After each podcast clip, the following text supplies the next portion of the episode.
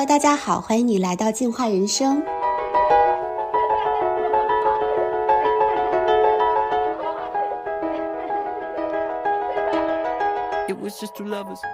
我是创始人教练佳莹，最近有一个月没更新了，收到了听友的催更。那佳莹在忙什么呢？最近两个月，我分别做了一个月的人工受精，一个月的试管。然后昨天晚上刚刚打完试管的液针，明天会去取卵，所以处于密集的跑医院的过程中。那今天是我在最近两周里，呃，第一天不用去医院，能够待在家里，所以就很想录这期播客给大家。在最近这两个月的过程里，我觉得好像是生命给了我一次机会，让我去真正的跟自己身上的女性的部分相处。我也是第一次亲身经历了女性在生育上所要经历的一些挑战，我有了很多新的发现。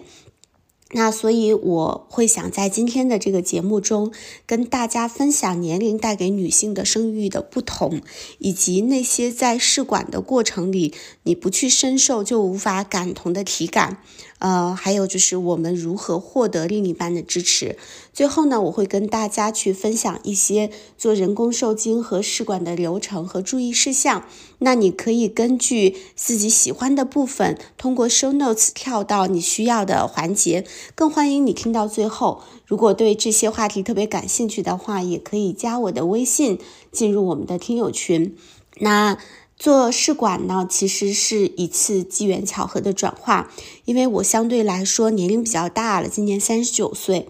呃，然后去年我跟我现在的先生我们相识之后，跟很多好朋友就是去分享了这个人生的好消息，我就收到了一个呃好朋友的建议，呃，他跟我说，佳莹，如果你的感情稳定下来，也想要孩子的话。就建议你不要再呃自己试了，抓紧去做试管，不要浪费时间。那那个时候其实我还不是特别的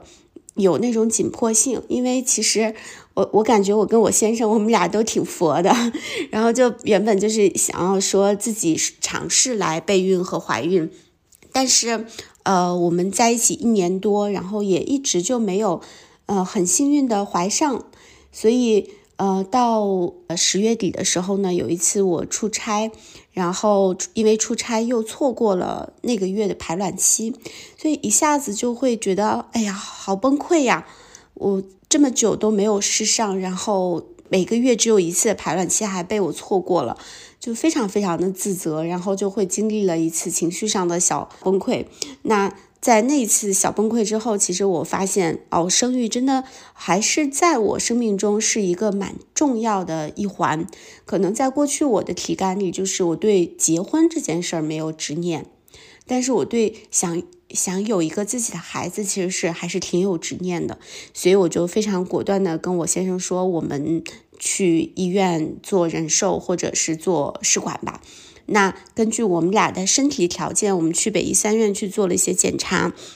那我的第一个面诊的医生呢，他说你们呃夫妻双方都是没有一些功能上的问题，所以他的建议是我们先去做人工受精，或者是呃监测排卵的自怀。那如果呃三次不可以，还没有完成这个怀孕的，再去转向。试管，所以我也查了很多资料哈，我就以为说北京的试管进医保的政策出现以后都要做满，如果没有什么特别严重的这种呃功能上的问题，可能都要做满三次人寿才能去做试管的，所以我们就开始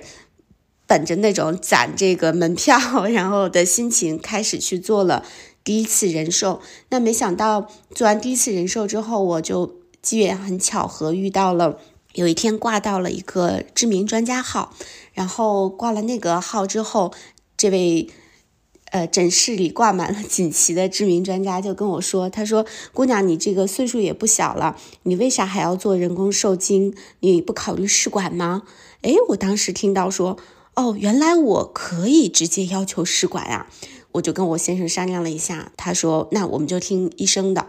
我我，然后就我们就接受了这个 offer，接受了就是可以直接做试管的可能。那我特别特别感谢，其实我这个小朋友给我的建议，以及很幸运的遇到了后面的第二位医生。因为真的开始决定做试管之后，我才知道原来抓住这个生育年龄是这么这么的重要。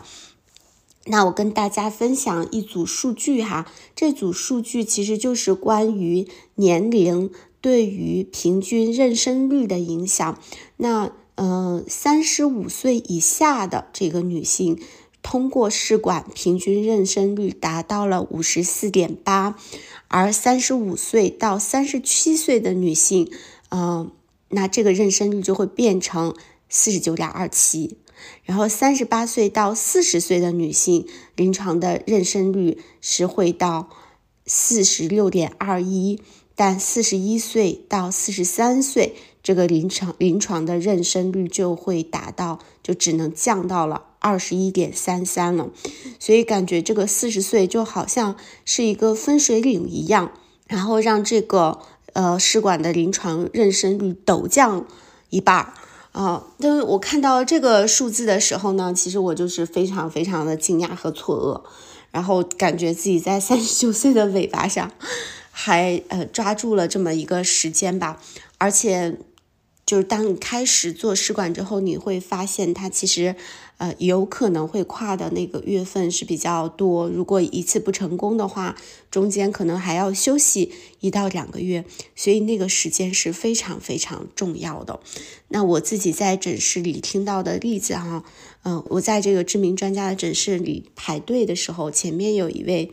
呃姐姐，她是四十四岁，医生直接给她。做的一个评估是说，那你的这种情况，呃，做试管的成功率大概百分之十，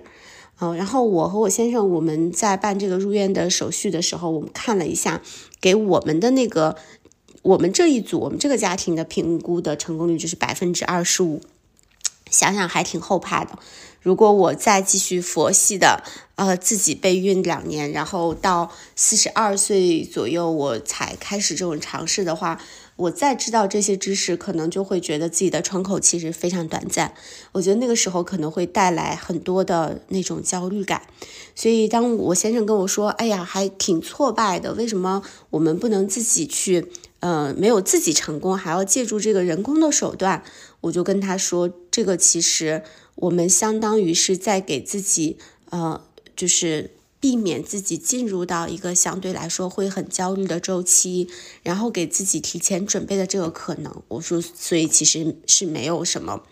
啊挫败的。那通过我自己的这一个小小的经历来说，我其实想跟大家讲，嗯，如果你特别想要，嗯，拥有一个属于自己的孩子。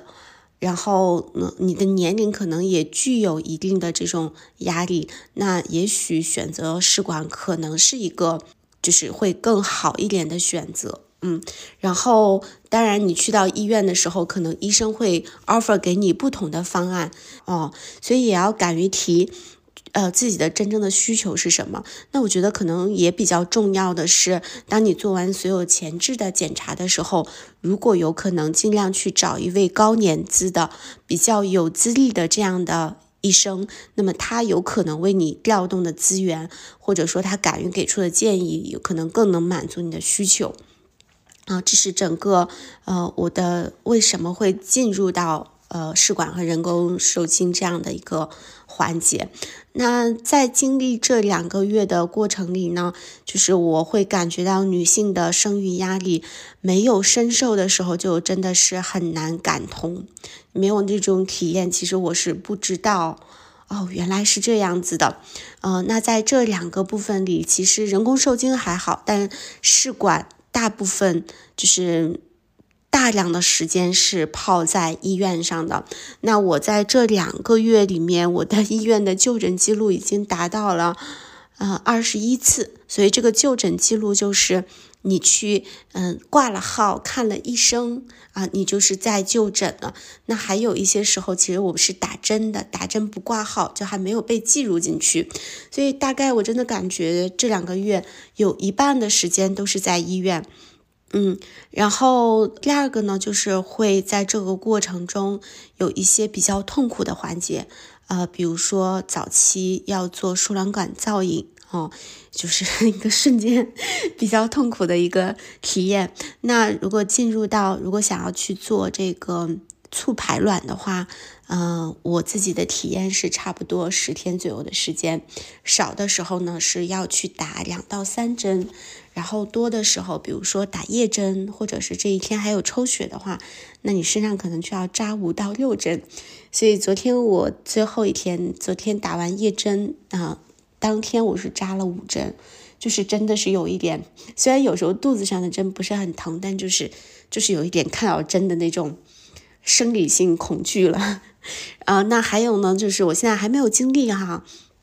嗯，之后可能会要经历说取卵，啊，取卵还有术后的恢复。那么如果你的这个雌二醇比较高啊，它就可能是说卵巢会有过度刺激的这种可能。那这个过程在术后就会有可能出现腹水，出现腹水也是一个比较痛苦的，反正我现在想起来会有一点恐惧的环节。那另外呢，在促排卵周期里，每一个人的体感是不太一样的。我自己的体感呢，就是哎，感觉肚子每天鼓鼓的、胀胀的啊，会有一种那种沉坠的异物感。嗯，所有的这些感受，其实如果没有经历的话，就是很难想象，很难懂啊。但是我觉得这种身体上的痛感其实还好，就是它对我的影响不是特别大，就是可能哎那个时候反正你就熬一下就熬过去了，过去了呢也就忘了。但是我觉得会印象比较深刻的是说，就是面对随时可能变化的情况。因为呃，不管是做人工受精还是做试管，有一个环节呢叫监测排卵，嗯，就是嗯，从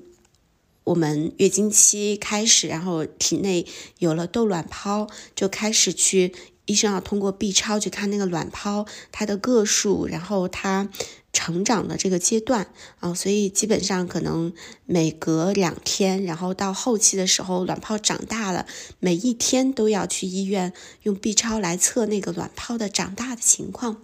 所以在这个过程中，我们会伴随着很多血液的复查，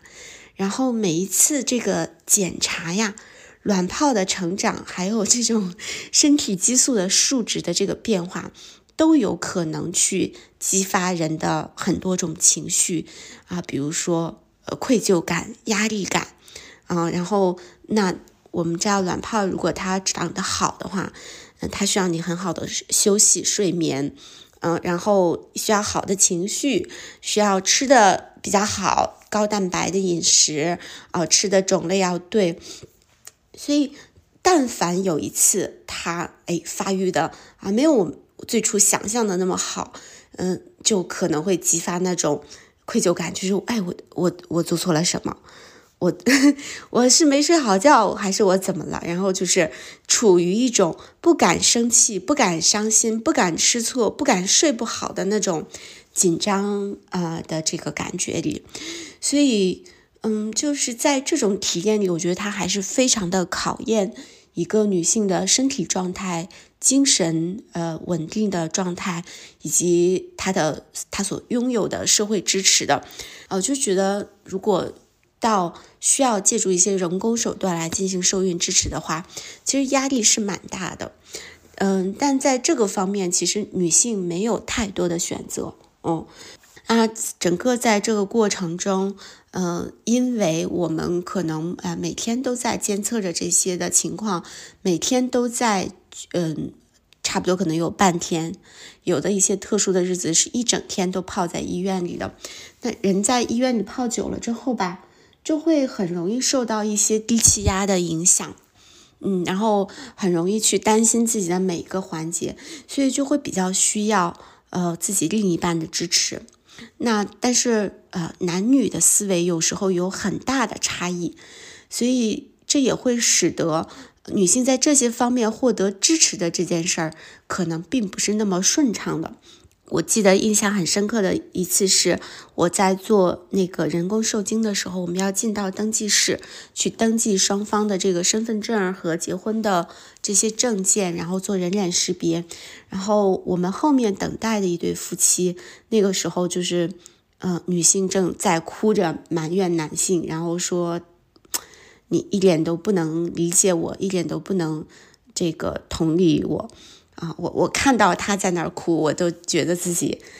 要哭了。就是我我非常能够理解他每一句话，虽然没有具体的事件，但他所指的那种感受是什么？我老公其实总体上非常的支持我，但是我也会有一些崩溃的瞬间。我给大家讲一个例子，就是我第一次在做那个人工受精的时候，我的卵泡监测原本就是长得挺好的，呃，那优势卵泡已经长到一点八乘一点七，然后医生就说啊，那差不多明天，呃，它就可以长长好了，然后你们就明天带着你老公一起来，嗯。上午你来，然后如果他工作忙，可以让他下午来，你们就赶下午那一波做掉人工受精。所以我第二我就怀着这种 紧张忐忑，然后又有点激动的心情回家，然后第二天一早去医院，但一检查，我的那个卵泡从一点八乘一点七变成了一点八乘一点四，然后医生就很疑惑的看着我说：“这怎么还小了呢？”啊，那一瞬间我就有一点紧张。嗯，我就想到，哎呀，是不是我昨天没睡好？嗯，哎，我这个怎么办？然后医生斟酌了一下，医生说，那么你就明天再来吧。呃，有可能是这个，呃，这个角度的问题。那如果明天排掉的话，明天做也没有关系。哦，给我开了一些检查，让我去交费。那我在离开这个诊室交费的过程中，我就跟我先生说，那个卵泡好像变小了。嗯，然后今天我们就先不做移植了。就是那个时候，其实我是期待说，嗯，哎呀，我先生能关心一下，问我一下，说，啊，哎，那这个是什么情况呀？你自己不要太担心呐。我是希望获得一些这个安抚的，呃，但是并没有。我老公的关注点就在于，那他。到底需要哪天来，以及他来的时候需不需要挂号，就是在解决他的流程问题啊。所以那一瞬间我就特别崩溃，我就在想，哎，嗯，就是男人怎么是这样的？男人怎么只关心他自己的事儿呢？对，然后还有一些比较典型的时刻呢，就是呃，在这个过程中哈，嗯嗯，有时候遇到问题，比如说我。我的有一个那个血液的检查，有有一个抗体是高的，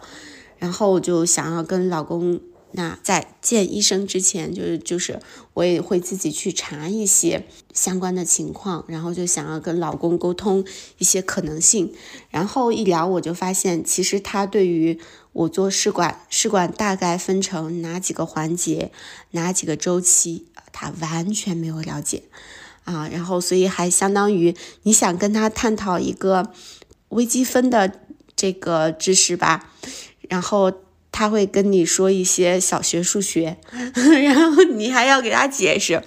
那时候我就非常的炸毛，然后我会把这个就是一就是投射到哦，其实你对我们要经历的这些环节呢，你是完全没有做功课的，你也不关心。我这个可能会经历什么，就非常非常炸毛。我会把它引申为，那你其实还是不够在意我。所以在平时可能我觉得也也就还就罢了哈，男女两性的差异。但是如果在试管期，呃，遇到这些问题，其实它真的是会影响情绪的。所以女性如果想要让自己在这种关键的环节过得好一点，嗯。我我们发现很难获得天然的支持。我有问过好多朋友，这个这这问题不是我老公的一个个性问题，是一个共性问题。就是女性还在自己这个身心经受一些挑战的时候，我们是需要努力给自己营造一些对自己有利的支持环境的。所以我就在想说，哎，那这个我怎么才能争取到对我来说？比较好的能够获得我先生的支持，所以我就跟他去进行了一些沟通。然后比如说我的那个卵泡没有长好，那个人工受精要晚一天的那个问题，那天正好我们中午在医院旁边吃午饭，等待下午去做这个人工受精的小手术，然后我就跟他聊了，我说那一个时刻，其实我需要你的是，嗯，我我我觉得这个卵泡没长好，我非常的紧张，然后我也觉得有压力，我需要的是，你能够关注和安抚我的情绪，但你为什么就只想到了你自己哪一天来呢？我说我每一天都来。而你只需要在那固定的三个时间节点出现。我说我从医生的诊室出来，我拿着单子，我心里是忐忑不安。我还要去呃交费、取取血，然后有很多的流程。我一边还得要去管理你的流程，反映你挂号的问题。我说你不觉得这样对我太残忍了吗？然后我老公就很无奈的跟我说。他说：“可能我们的这个思维不太一样。”他说：“他的第一个反应呢，他他觉得这就是一系列的流程的问题啊。然后他说，就就是对于他来说，重点的就是每一个节点这个环节流程啊是不失控的。而且呢，因为他们来的少，他们不熟悉，他们是那个被动的那一方啊，他们是等待邀请的一方，所以他经常是需要。”以这个询问者的姿态出现的，嗯，就是在他说那个点的时候，我真实的就是感觉到，啊，我们就是这个脑子长得不太一样，然后，但是我也部分的理解了他，啊，我就知道我可能需要的是要驯化他这个部分，然后第二个感觉呢，他跟我说，他说。呃哦，我会问他，我说那你会不会觉得我在这一段时间里面这个情绪啊是会很不稳定的？嗯，我很明显在这段时间里那个喷他的次数多了，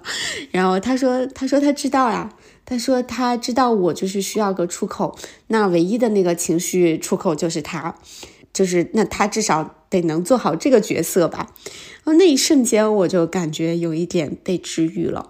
嗯，然后甚至他跟我开玩笑说：“他说你看，嗯，你经历了这些呢，你就可以回头又是可以去录一个播客，然后可以去讲讲你所有的这些体验，嗯，没准儿也能给嗯即将经历这些或者正在经历这些的女性带来一些这个共鸣的力量。”嗯，我说那我就会在播客里喷你啊，我就会把你当做负面典型去批判。他说。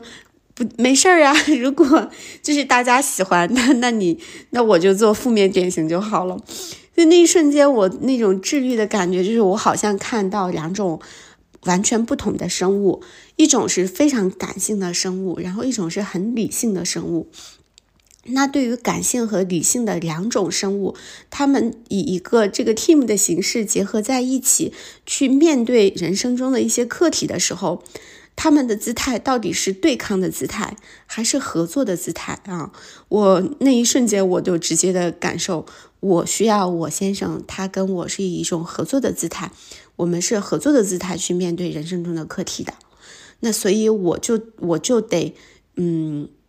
就是我得让他知道，他一方面他要努力啊，另一方面呢，我也需要引领他去如何更好的配合我。所以我就很比较观察到我先生的状态，他可能就是两个部分。第一个部分是他进入状，他进入状态的节奏就比我慢。啊，比如说，当我知道进入到试管的时候，我一下子就意识到我要开始高蛋白饮食，我要减少工作量，我我要让身体整个调整适应这种啊，就是迎战了，迎接一个挑战了。啊，用最好的准备的状态在，但我先生他可能就知道哦，我们要进这一个治疗流程了，他不会知道那意味着我们要做什么不一样，所以我就需要提醒他啊，我们现在进入什么阶段了，我们需要做什么。那第二个呢，就是我知道男性的这种思维方式，他可能不是说我跟他说一次他就能调整的，所以我用与其用隐晦的。给他发一个这个卵泡大小的医生写的这个截图，我不如清晰的告诉他我现在需要什么。嗯，所以第二次我就去调整了，我会跟他说：“老公，我需要你今天来接我。老公，我需要你现在抱抱我。啊，我需要你给我做什么，我需要你哪天请假陪我。然后我就发现，只要当我提需要的时候，他就会变化了啊。甚至一个特别明显的变化是，嗯，当我呃我第二次给他发这个。我现在在医院，医生说什么的时候，他还是关注流程。但当他第二次被喷，第三次的时候，我再发这种，或者还没等到我要发，他知道我今天是要复检的，他就会发微信来问我，嗯，哎，你现在怎么样？你今天打针疼不疼？所以。当我发现他这个变化的时候，我就赶紧认可他。我说：“老公，我发现你进步特别大，你这个安慰让我一下子就觉得我的肚子都不疼了啊！”所以整个后期呢，我们俩就磨合的挺好的。那对于女性来说，我觉得真的是建立这个支持系统是挺重要的。女性在这个时候不要去孤军奋战，也不要是说等着，嗯，男人。去猜或者等着他主动就发展成为一个情绪上的绩优生，他可能这个功能没有我们女性这么好，嗯，所以他们，嗯，我们要学会给他们提要求啊。还有就是在这个过程中，我们也需要可能真真的就是得，呃，关注一下自己怎么样身体会更舒服一点，嗯。比如可能打这个促排针，好多女性没有胃口，嗯，胃口不好，所以你真的特别想吃点什么，你就你就吃一点那种特别好的，嗯，然后甚至有的时候可能我们，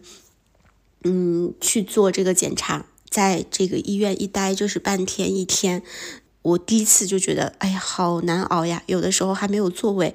就觉得非常之辛苦，口干舌燥的，有的时候还不能吃早饭。嗯，所以后来我就想，那我既然怎么样都是要在这儿待半天，那我怎么能让自己舒服呢？我就是要给自己带上热水杯，然后带上我喜欢喝的这种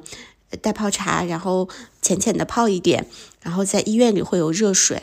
然后我会去看哪个附近的椅子可能是比较舒服的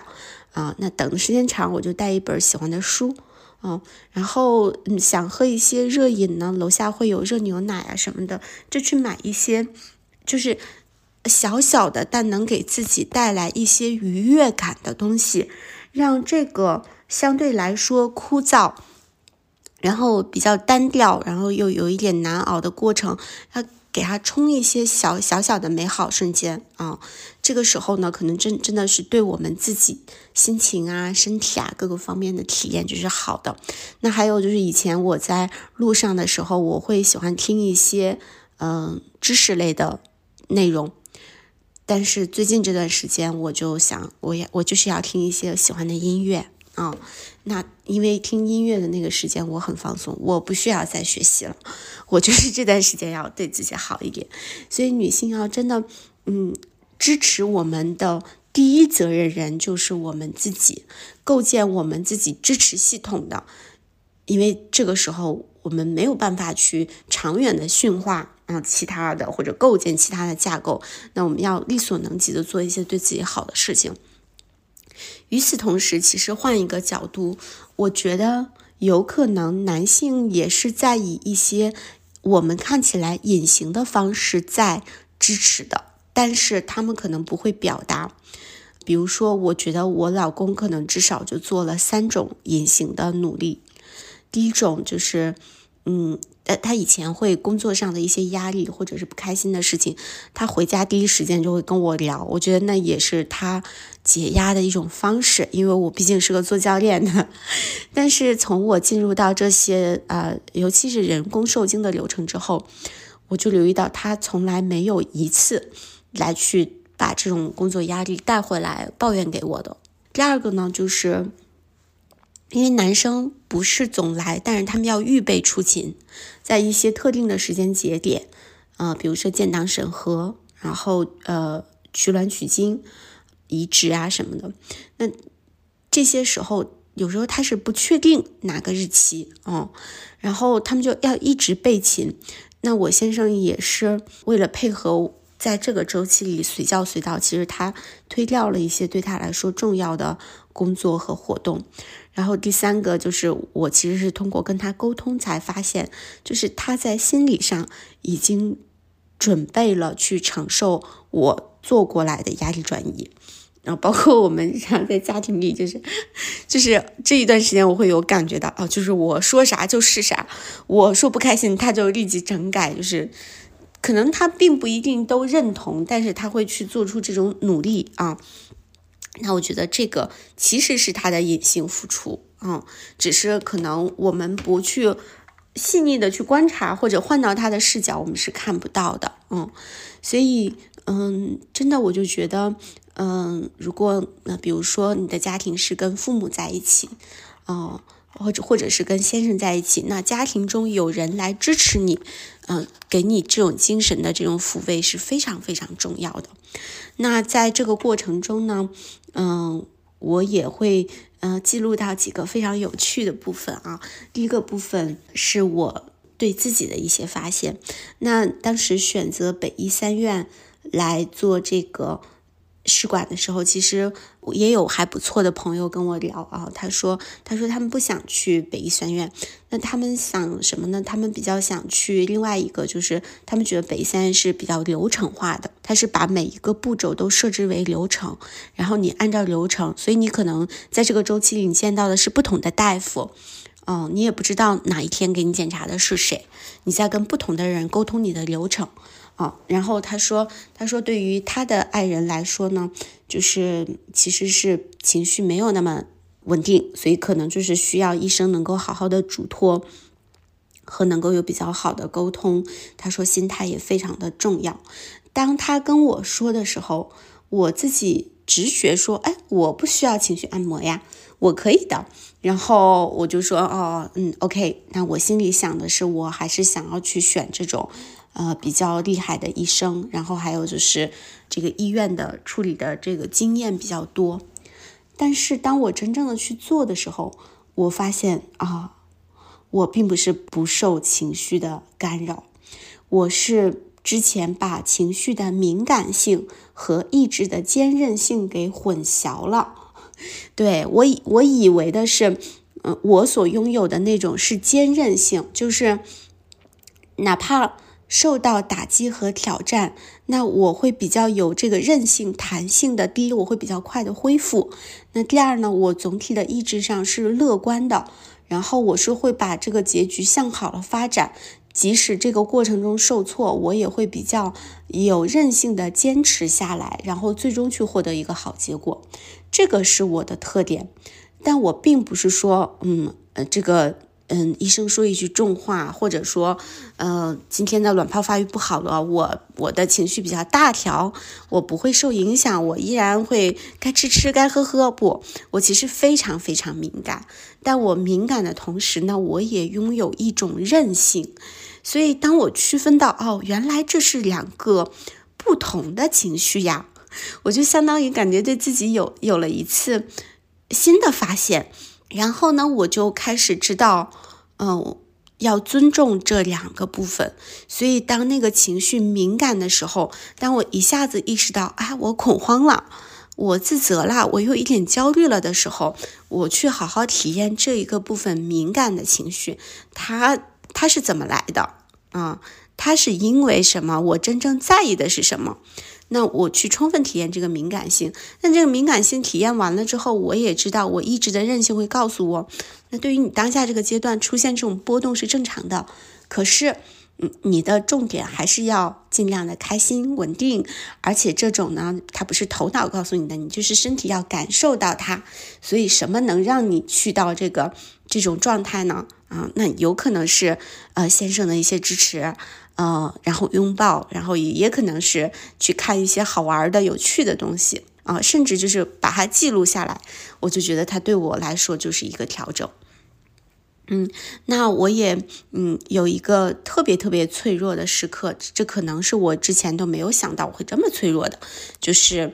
也是在这个人工受精的过程中，第二次、第三次的监测，就是都不是很好。为什么呢？就是感觉哎，好像原因为我的卵泡大小发育比较不均，所以我的原本的这个初始的卵泡是十几个，然后等到第二次、第三次监测的时候，那看到的卵泡的数都比第一次少了。那少了呢，就意味着说，哦，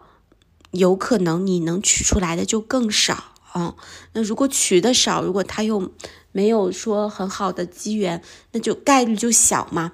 所以有一天晚上，加上我的血脂有一个出现了挺大的异常，我就自己一直在这个小红书上去查这些可能意味着什么，然后直到查到答案是说啊，可能问题不大。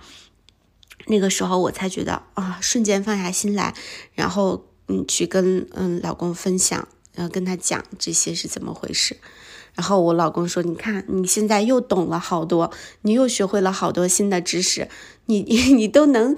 就着这个主题讲三期播客了吧？”我那一瞬间本能的回答他：“我说，呃，才不呢，我才不想把如此脆弱的地方暴露出来。”然后说完这句话，我自己就就呃流眼泪了，呃，就是那个时候真正的体验到，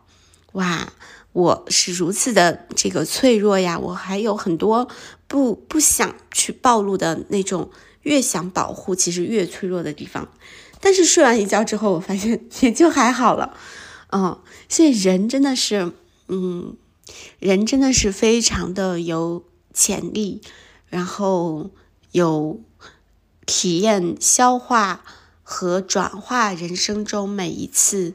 学习的能力。嗯，所以这个部分我觉得人真的是太伟大了。嗯，还有一个我觉得很有意思的地方是，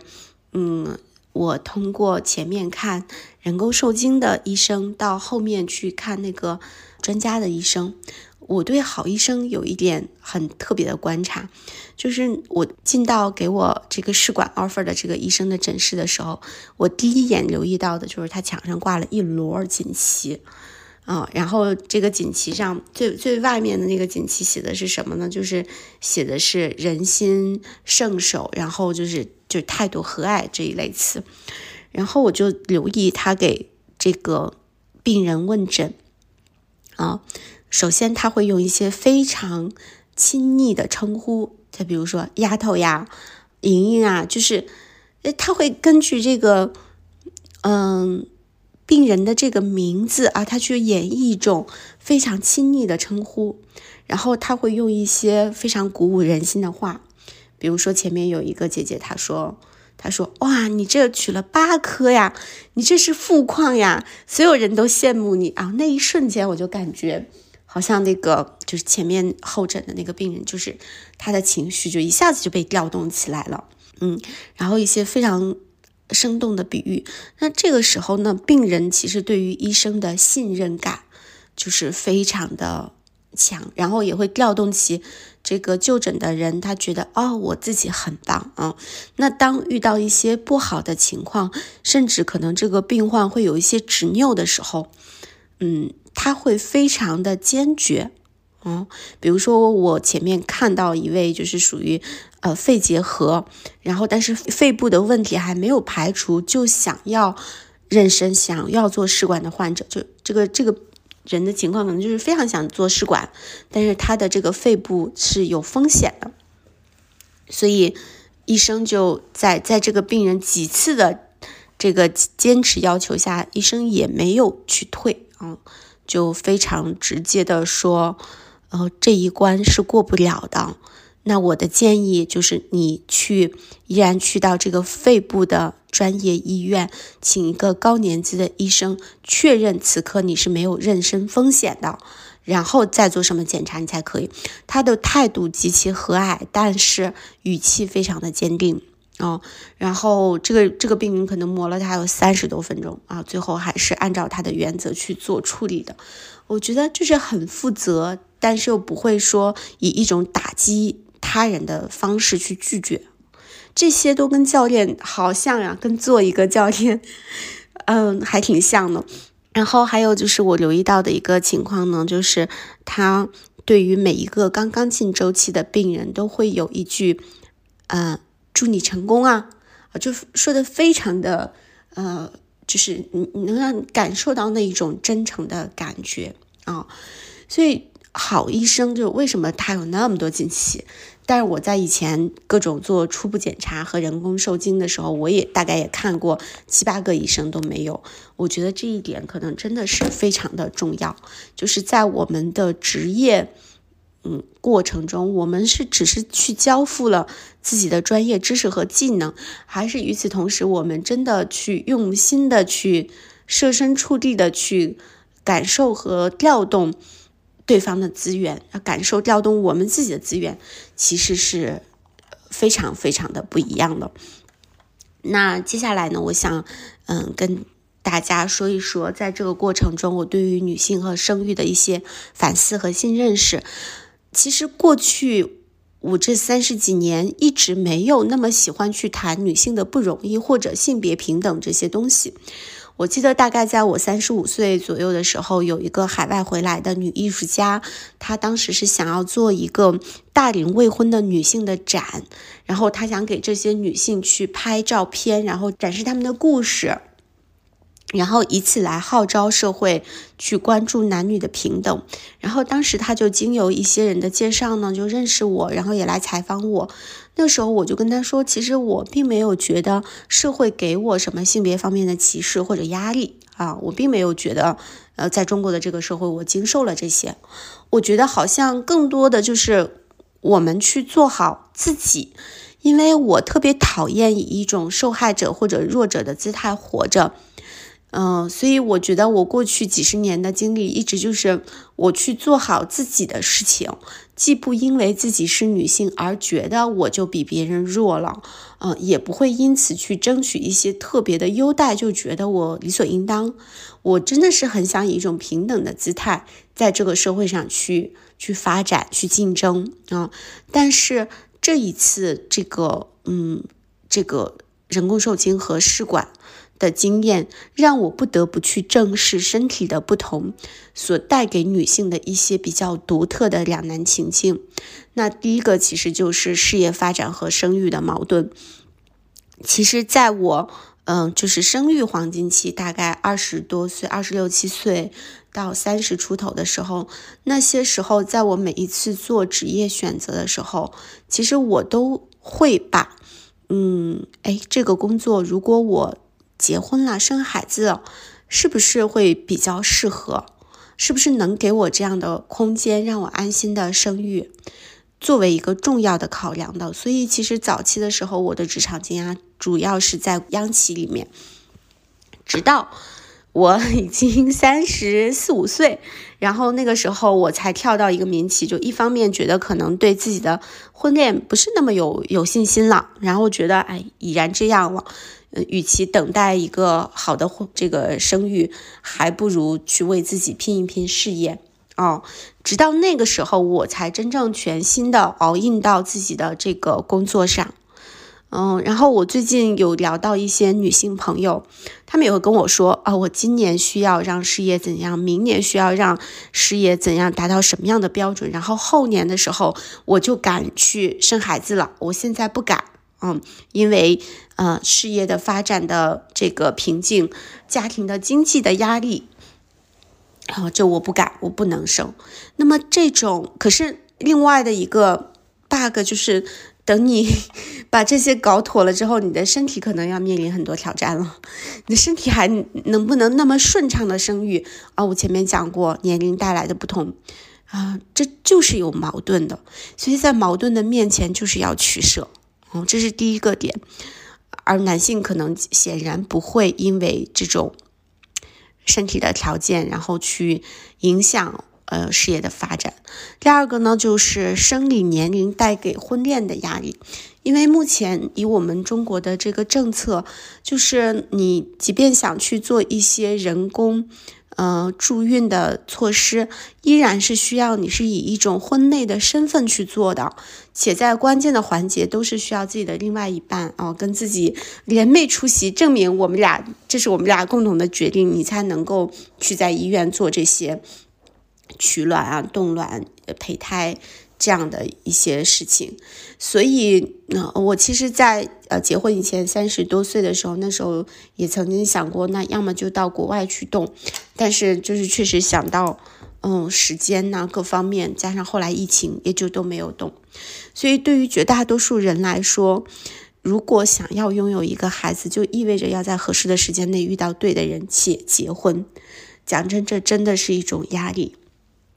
嗯，我曾经也无数次的，嗯，就是在对应的这种阶段去经历灵魂的拷问。有的时候，你可能觉得这个人其实他并不是我真正心仪的对象、合适的对象，但已经这么大了，要不要将就一下呢？如果再等下去，不知道什么时候结婚，那我还能不能生得了孩子？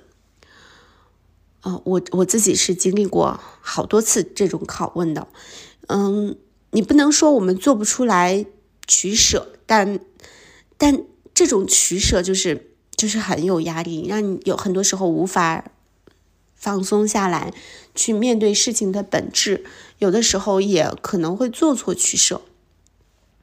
嗯，那第三个呢，就是身体的不同。嗯，经过这一次，我才知道。熬夜对于女性的卵巢功能是非常非常巨大的。那么熬夜的标准是什么？我以前总觉得哦，十二点十二点睡觉，十二点就是嗯以后就是熬夜了。嗯，但实际上不是。如果从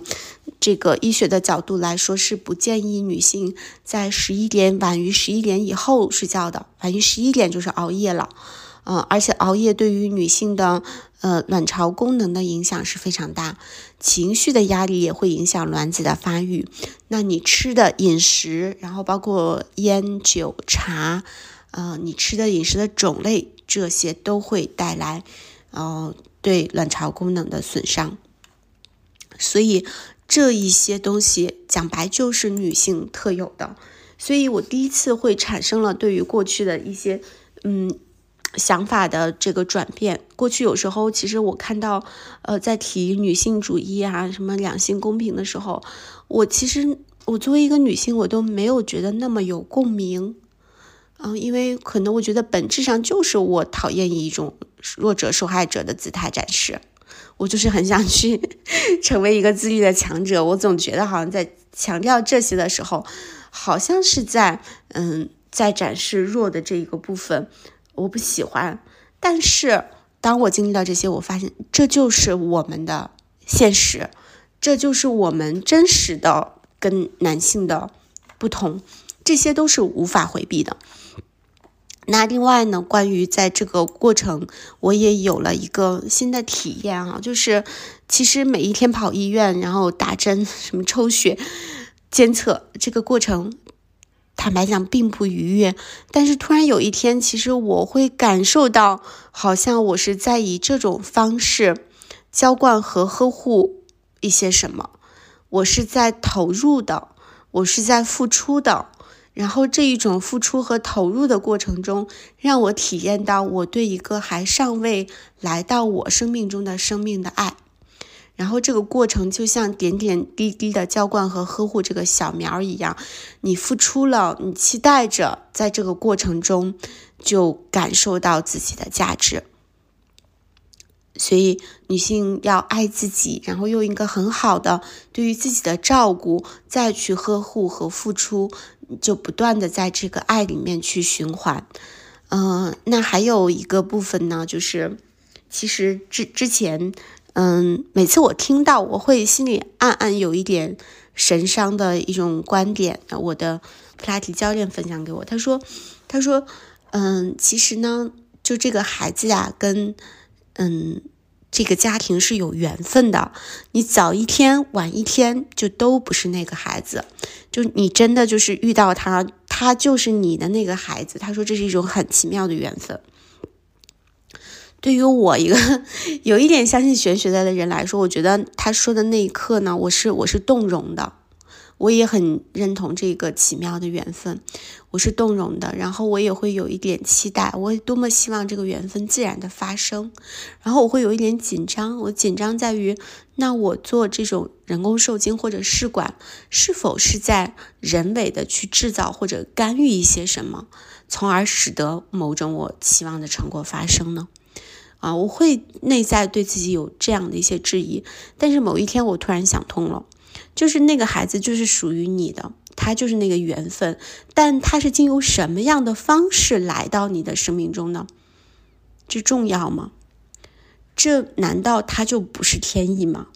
他在哪一天以什么样的方式来到你的生命中？这种方式，不管是双方自然的受孕也好，还是借助人工支持也好，你难道不能说它是天的安排吗？你难道不能说它是一种生命的缘分吗？这种缘分，它它就只是长得不一样而已。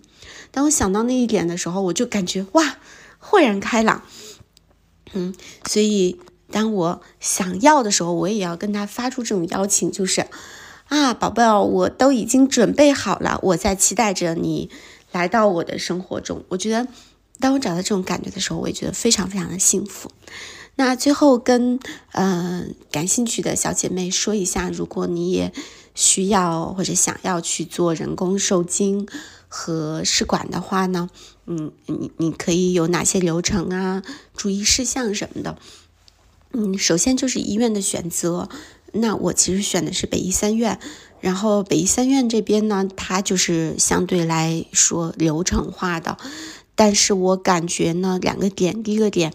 就是医生还都是经验非常丰富，然后比较专业。第二，它的流程安排的是非常比较细化。管理也是比较细致的啊，所以如果你会比较在意，就是医院是这一种，嗯，它大数据，它的医技比较强，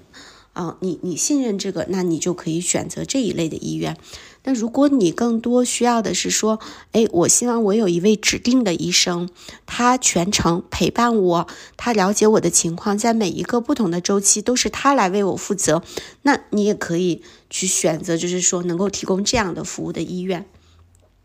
那在不管是做人工受精还是试管呢，都会有一些前置的检查流程啊，比如说激素呀、彩超呀。然后如果这些方面都没有什么问题，有可能会需要去查输卵管。哦，那这些前置检查做好之后，你可能就需要找一个呃。专家来去看你适合哪种人工助孕的方案。那我自己前期是没太在意，我就挂的是一个副主任的号，嗯，所以给了我人工受精的方案。但是我觉得，如果你有一些自己的想法，且你就是还挺着急的，那我的建议是，你可以直接挂专家主任的号。那他们的经验会更足，他们可能有拥有的这种呃组织内部的资源也更足，输需要转试管的话，可能也会给你更多的这个支持。那就我对于北医三院的观察来说，如果做人工受精的话，比较多的就是副主任，他会分成两种，一种是自然周期。啊，就是自然周期，就是不上一些药物，根据你身体自然而然的这个排卵的情况，它去监测，然后抓到要排卵的前一天，或者是排卵后的一天，反正就是一个关键的时间节点，医生会告诉你在这一天去做。人工受精，那做的这一天呢，需要你和你先生两个人都去，然后遵循医院的流程就好了。人工受精也会有促排周期，也就是通过药物帮你提升这个排卵，但是我没有做这个周期啊，就没有那么了解。如果呢，你是想要做试管的话，我的建议就直接去挂一个专家号啊，大主任的号。然后试管也会有不同的一些方案，那我的这种方案呢，是在北医三院这种可能，嗯，就是我自己功能没有什么太多的问题，会比较常见的叫拮抗剂的方案。那这种方案呢，就是分成几个周期，前面呢可能你是做一些基础检查，然后跟专家一起确定你的治疗方案。然后就进周期，进周期就会分成了几个阶段了。呃，第一个阶段就是促排卵，会通过一些药物的方式，可能比较主要的就是打针，然后每天可能两到三针，嗯，然后去打这么十到十五天。那这个过程中，它的主要作用是让你卵巢里的多个卵泡都能够发育长大，啊，就相当于为取卵打下一个比较好的基础。那然后当它们发育到一定的程度上，哎，就比较成熟的时候，医院会安排你打一个夜针，这个夜针是在晚上打的。晚上指定的时间到医院，护士会给你打好。打完夜针，它的作用是什么呢？就是让你那些比较成熟的卵泡，然后它们能够从这种能够脱落出来，然后为顺利的取出它们做好准备。嗯，然后打完夜针之后，通常三十六个小时之内就要取卵了，所以大概就是这一天晚上回来睡一觉，第二天白天休息一天，就像我今天就在这个阶段，然后再次日的早晨就去医院取卵。啊，那会要求这个是禁水禁食，直到这个取卵，我选择的是全麻手术啊，会减少挺多痛苦。那把这个卵子取出来之后呢，就会放在医院里面培养几天。这个过程我们自己就回到家里休息，注意高蛋白的饮食，然后注意防止腹水，不要太剧烈的运动。然后就会根据我们生成的那些胚胎的情况，医生会再来给定这种移植的方案。那我自己的感觉是，如果比如说，你想选择像北医三院这这一类的公立大医院的话，我觉得，嗯嗯，对我来说比较有用的是两个部分。第一个部分，相信都是好医生啊，相信他们是好医生，相信他们的专业，他们会是本着负责任的态度来去制定适合你的方案的。那我举我的例子，就是我这个虽然是非常流水线，可能是嗯，就是嗯，一个医生他帮你做完这个监测之后，也就是几句话给你医嘱，告诉你该干什么。但是我能够感受到他们对于这种呃监测数据的那种把握，还有就是对于我的这种血象的情况不一样，他们会去做出细微的调整。所以我还是很相信他们的。第二个呢，也是对自己负责啊，对自己负责指的是什么？其实你每次的那些单子啊、检查的单据呀，你的 app 上、手机的这个医院公众号、医院的 app 上都会有，所以自己也要看一看单子，如果有哪一项是异常的，因为他们会有一些跨科室的项，可能是生殖医学中心开的，但其实是。